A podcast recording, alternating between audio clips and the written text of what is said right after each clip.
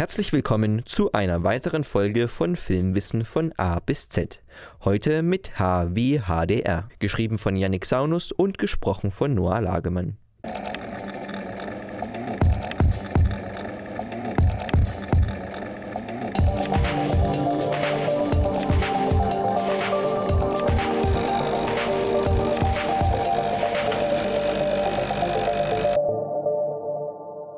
Den Begriff HDR hört oder liest man an vielen verschiedenen Stellen. Oft wird bei modernen Fernsehern angepriesen, dass diese HDR unterstützen, oder aber zeigt die iPhone-Kamera an, damit diese gerade im HDR-Modus filmt oder fotografiert.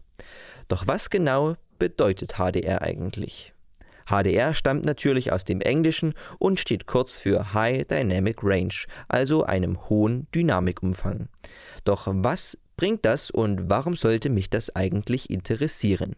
Um besser zu verstehen, was HDR bedeutet, schauen wir uns doch einfach ein normales Bild an. Sagen wir, Sie sitzen im Restaurant an einer großen Fensterfront und im Hintergrund geht die Sonne unter.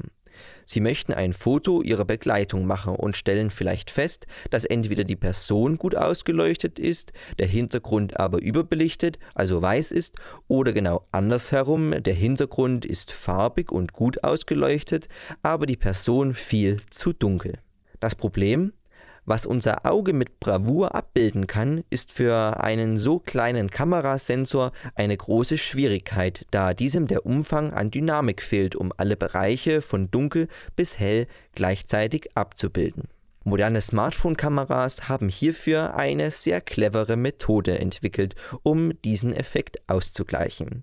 Sie erstellen dafür einfach mehrere Bilder in nahezu gleicher Zeit, welche sie unterschiedlich lang belichten. In der Live-Vorschau sieht das dann so aus, als würden die verschiedenen Bildbereiche langsam wieder an Farbe gewinnen. Meist ist dieser Effekt an einem stark blauen Himmel auf dem Bild zu erkennen. Doch im Titel steht ja Filmwissen von A bis Z. Was hat das Ganze nun mit professionellen Videoaufnahmen zu tun? Da ein normales Video nichts anderes als viele aneinandergereihte Bilder ist, gilt hier das gleiche Grundproblem. Ein normales SDR-Video, also Standard Dynamic Range, hat in der Regel 8 Bit, was einem Dynamikumfang von 6 Blendenstufen entspricht. Wenn Sie mehr zum Thema Blende erfahren wollen, empfehlen wir Ihnen hierzu unseren zweiten Podcast in dieser Reihe. Kurz gesagt, eine Blendenstufe ist ein Schritt, bei welchem das Bild durch Schließen der Blende im Objektiv heller oder dunkler wird. Je mehr Blendenstufen, desto mehr Helligkeitsabstufungen kann man also darstellen. Ein HDR-Video hingegen hat 10 statt nur 8 Bit. Das entspricht dann einer Dynamic Range von über 16 Blendenstufen.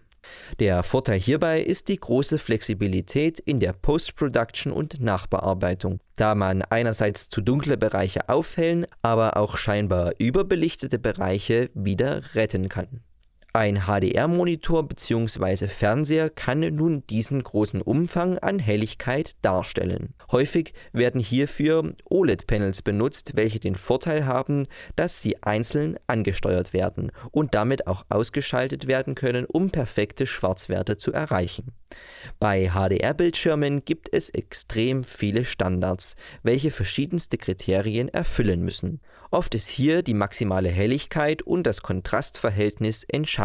Seit einigen Jahren bieten nun auch Plattformen wie zum Beispiel YouTube, Netflix und Amazon eine Unterstützung für HDR-Content, welche auf HDR-Endgeräten wie einem Fernseher oder aber auch auf Smartphones mit HDR-Display dargestellt werden können.